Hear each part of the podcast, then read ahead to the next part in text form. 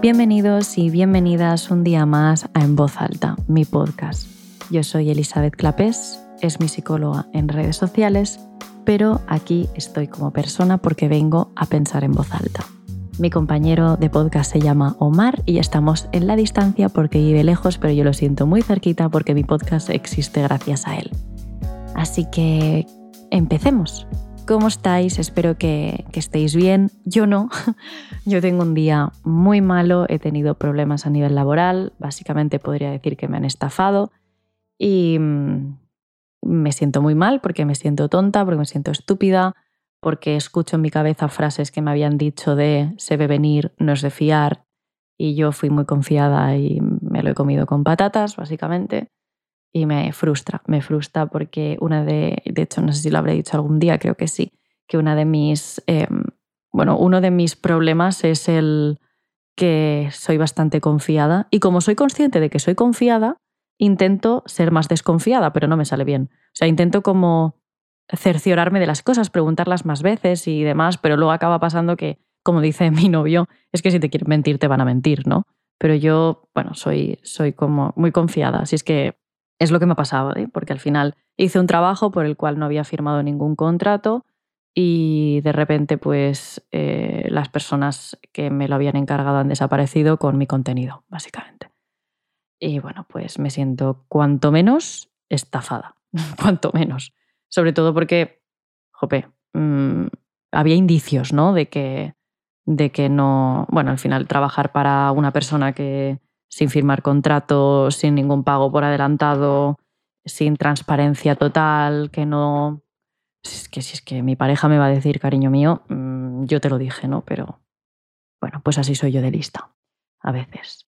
Y como os he dicho alguna vez, pues como que una de las cosas que más me toca las narices a mí es cuando me toman el pelo, cuando me doy cuenta de que soy demasiado inocente, de que no me la he visto venir, de que me la he comido con patatas por tonta, ¿no? Porque conecto mucho con esas frases que tantas veces he escuchado de es que como no te has dado cuenta, ¿no? Pues como me pasa tanto porque a mí me dices una cosa y yo me la creo en general, pues me pasa mucho y me da mucha rabia cuando no, o sea, cuando siento que me toman el pelo porque es como que me siento poco hábil, poco espabilada, ¿no? Y me, me duele en el alma, de verdad. Pero bueno, cosas que pasan de todo se aprende, pero si hoy no escucháis mi voz lo más animada posible es porque hace 20 minutos estaba llorando de frustración, de rabia, de, de todo mal, ¿no?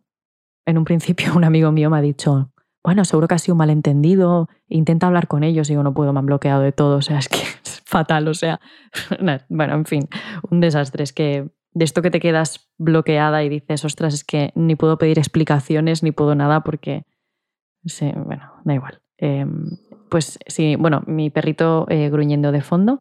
Mi voz no va a ser la más alegre hoy porque estoy hecha polvo y no puedo grabar otro día porque se publica el domingo, estáis escuchándome en domingo y yo estoy grabando que mañana me voy a ver a mis amigas, así que no tengo tiempo porque vuelvo el domingo y el mismo domingo ya tenéis que estar escuchando podcast, así que esté bien o esté mal, aquí estoy yo para daros el episodio de cada domingo. Además de que si no, Omar me mata. en fin, hoy vamos a hablar de volver con un ex o no. ¿Por qué este tema? Porque todos lo vamos a vivir o lo hemos vivido en algún momento de nuestra vida y probablemente haya sido muy fácil aconsejar a nuestras amigas y amigos que no vuelvan con su ex, pero cuando nos hemos visto en la misma situación, no es tan sencillo. Chicos, volver con un ex está muy demonizado. Hemos hecho muchos memes al respecto, pero no tiene por qué ser tan terrible.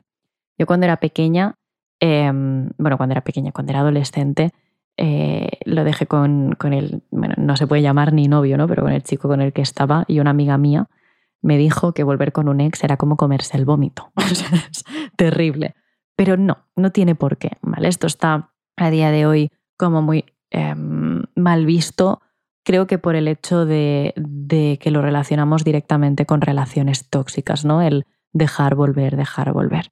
Pero una cosa es estar dejando constantemente una relación y volviendo y haciendo pues esa intermitencia constante y otra muy diferente es volver con un ex porque racionalmente creemos, racionalmente que no emocionalmente, ojo, creemos que con esa persona esta vez puede funcionar. Las relaciones de pareja son súper complejas y a veces cuando las empezamos no estamos en el mejor momento o no tenemos como los aprendizajes que se tienen que tener para poder mantener una relación a largo plazo o quizá no nos entendemos con nuestra pareja porque aún no nos conocemos del todo. Y esto puede llevar a que por malentendidos o por mala gestión de los conflictos, que viene a ser lo mismo que malentendido, acabemos rompiendo una relación que, bueno, que tiene futuro o que habría tenido futuro de no ser por, eh, bueno, por la falta de herramientas para sobrellevarla de una manera adecuada. Por eso yo no creo que sea una locura volver con un ex. Ahora, creo que es, bueno, una locura no, pero creo que es un error volver cuando se vuelve simplemente por el sentimiento de te echo de menos y quiero volver contigo. Ese no puede ser el motivo de, una reconciliación tras una ruptura. Cuando pasamos por una ruptura, si deseamos volver con esa persona, eh, tenemos que entender que forma parte del proceso de duelo, que es normal, que echar de menos forma parte del proceso, que eso no significa tener que volver en ningún caso, es normal. Pero si tras haber pasado el proceso de duelo o incluso durante el proceso de duelo identificamos los motivos por los cuales dejamos aquella relación y los solventamos, los solucionamos, los negociamos con nuestra pareja y decidimos volver a intentarlo habiendo puesto solución a lo que fue el motivo por el cual rompimos, yo no veo por qué no podemos volver, ¿no? Esto está mal visto, es lo típico de que no vuelvas con tu ex, es como cometer el mismo error dos veces, tropezar con la misma piedra, pero no tiene por qué, las personas cambiamos, las personas evolucionamos y no necesariamente una ruptura implica que nunca más vayamos a poder conectar con esa persona. De hecho, estoy segura de que muchas de las personas que me estáis escuchando habréis dado segundas oportunidades a relaciones que han valido la pena. Y ahora mismo habrá otros que piensen, bueno, sí, eh, yo volví con mi ex, pero al final lo dejamos. Bueno, pero es que dejarlo no significa que no haya valido la pena. Que una relación no sea eh, eterna no significa que sea un fracaso. Una ruptura no es un fracaso. Que una relación tenga un, bueno, que tenga una duración determinada y que finalice, simplemente indica pues, que esa persona y nos, bueno, que nosotros con esa persona no hemos conectado por lo que sea, o no, no acabo de funcionar, o las circunstancias han llevado a la ruptura, pero no tiene por qué ser un fracaso para toda la relación. Una relación que, bueno, que no podemos hablar de ella como exitosa, pues una relación de maltrato, una relación tóxica, una relación en la que no hemos sido felices, que no hemos amado por una relación en la que hemos amado, nos han respetado, nos lo hemos pasado bien y nos ha llenado de recuerdos bonitos que nos vamos a llevar para nosotros para siempre, pues no tiene por qué ser, de hecho no es un fracaso. Entonces, entendiendo que una ruptura no implica un fracaso, seguramente seáis muchas las personas eh, que habéis dado una segunda oportunidad a una relación de pareja y ha salido bien, ¿no? Porque, bueno, ha durado o incluso igual seguís con esta persona, ¿no? Pero aunque haya durado pues, un determinado tiempo y haya tenido final, cabe la posibilidad de que ese tiempo que haya durado haya sido maravilloso. Entonces, entendiendo que el hecho de que una relación finalice no implica que la relación no haya valido la pena o haya sido un fiasco, vamos a hablar de cuáles son los imprescindibles para que volver con nuestra expareja sea una buena idea. Lo primero de todo es que no haya habido maltrato en la relación. ¿vale? Lo primero de todo es eso. Para mí es básico, ya sabéis que siempre hablo de este tema. También sabéis por qué. Para mí es como muy importante. Y mm, quien lo haya vivido sabe que nunca se soluciona. Es decir, que si una persona te maltrata, si alguien es un maltratador, eso no va a cambiar. ¿Vale? Y no vas a conseguir cambiarlo. De hecho, de esto hablé en uno de mis primeros episodios del podcast. Las personas maltratadoras no cambian. Una cosa es que tengamos ciertos patrones de conducta que sean dañinos, todos podemos tenerlos, pero eso no significa que seamos maltratadores. Maltratar es cuando hay una clara víctima y un claro agresor y hay una clara intencionalidad de generar mal en el otro. El segundo requisito que yo diría como casi indispensable para volver con nuestra expareja es que de por medio no haya ni manipulación, ni mentiras, ni tergiversación de información y demás. ¿A qué me refiero con esto? Pues que si a mí mi pareja me ha puesto los cuernos y por eso lo hemos dejado, y yo decido volver con él, pero él aún no me ha contado la verdad, me sigue mintiendo, me lo sigue negando, me sigue haciendo gaslighting, me sigue intentando manipular con este tema, em, haciéndome creer que estoy loca, ¿no? Pues yo no creo que sea una buena opción volver, porque al final lo que ha sido el problema por el cual hemos roto tampoco está solventado, por mucho que ya haya sucedido. Si esta persona te pide disculpas porque lo has pillado, porque no, te, no le queda otro remedio, pero realmente te está pidiendo disculpas después de haberse bueno, después de haberte hecho sentir que estabas loca, de haberte lo negado cien mil veces y de haberte tratado de paranoica, pues tampoco lo veo una buena opción, ¿no? Porque al final, aunque acabe pidiendo disculpas, de por medio ha habido pues mentira, engaño, manipulación, entre otros.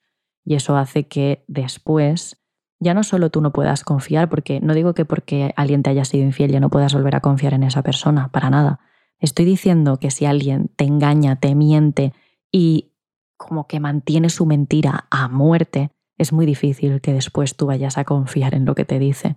Porque ya no es solo has cometido un error, bueno, un error o has hecho algo más bien que sabías que me iba a hacer daño, sino que además me lo has negado a muerte y me has hecho sentir que estaba loca, ¿no? Entonces yo creo que es importante que al menos sepamos que si la ruptura ha sido por una traición, como es una infidelidad, haya responsabilidad por parte del otro en admitirlo y no en manipularnos para salir beneficiado de la situación y no pagar las consecuencias de sus actos.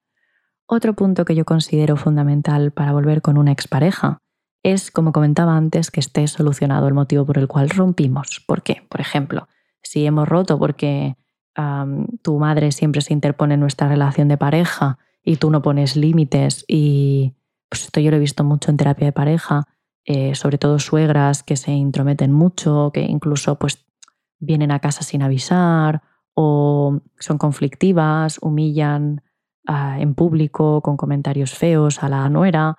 Estoy pensando en casos que, he visto yo, pues si esta pareja después de romper eh, se plantea el volver a intentarlo y no han solventado el problema que había de base, van a volver a discutir.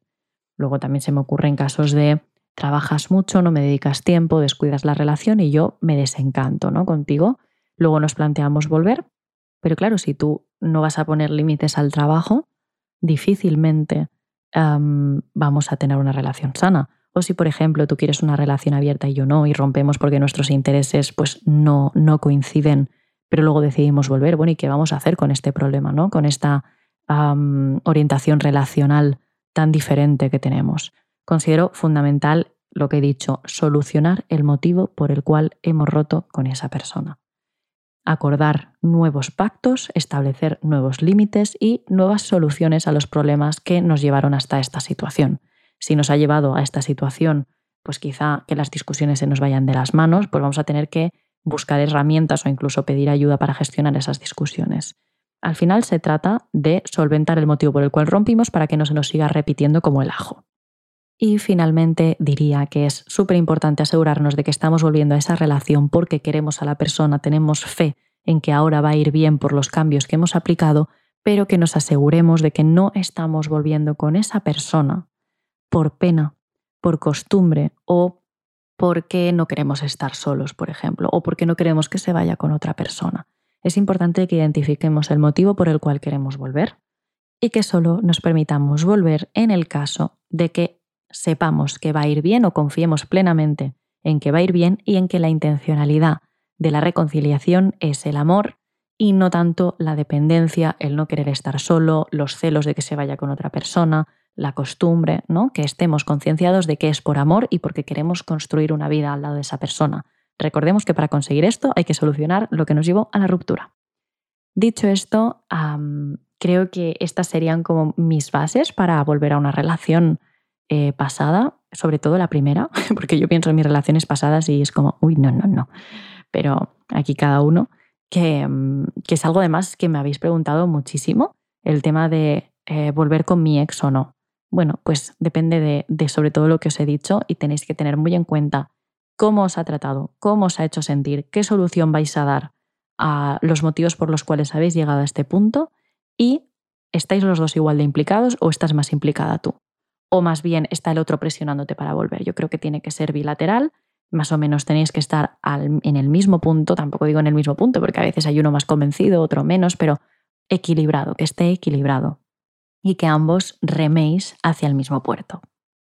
Dicho esto, chicos, espero que os haya ayudado. Os pido disculpas si no he estado todo lo lúcida que suelo estar en los podcasts o que no he sido tan interesante como en otras ocasiones, pero como os digo, eh, tengo un día espantoso, em, estoy fatal, lo llevo fatal, estoy, me encuentro muy triste, así que mm, que lo siento, pero que tenía que crear contenido porque este domingo teníais que tener podcast. Y, y si no, Omar me mata. y porque la autoexigencia va a veces por encima de todo. Y bueno, también porque no, porque está bien ser transparente y decir, pues mira, tengo un día de mierda, me ha pasado esto, ¿no? Porque al final me imagino que vosotros en redes sociales veis a una persona con bastantes seguidores y con las cosas muy claras, porque siempre que hablo parece que como que tengo mucho carácter, que tengo mucha personalidad, que tengo las cosas muy claras. De hecho, muchas veces me dicen, con lo jovencita que eres y las cosas eh, y tienes las cosas tan claras y sabes tan bien lo que quieres, bueno, pues mira, a mí también me toman el pelo, yo también me equivoco, yo también cometo errores, yo también, bueno, tengo mis días malos y os aseguro que lo de hoy ha sido un tortazo como una casa porque llevaba eh, muchas horas de trabajo haciendo esto y no ha servido de nada más que de que se beneficien otras personas. En fin, será fin. Que todos tenemos días malos, no pasa nada, no vengo aquí a dar pena, pero sí quería explicar un poquito por qué estoy así y porque tampoco me sale hablar sobre otra cosa, o sea, no, hablar sobre algo y omitir realmente cómo, cómo me siento. Como sabéis, me podéis enviar propuestas para el podcast, mm, temas que queráis que trate. De hecho, este tema me lo habéis enviado vosotros, así que me podéis hablar por Instagram o comentarlo en algún post, lo que queráis, como lo queráis hacer. Y nos vemos la semana que viene, el próximo domingo. ¡Chao!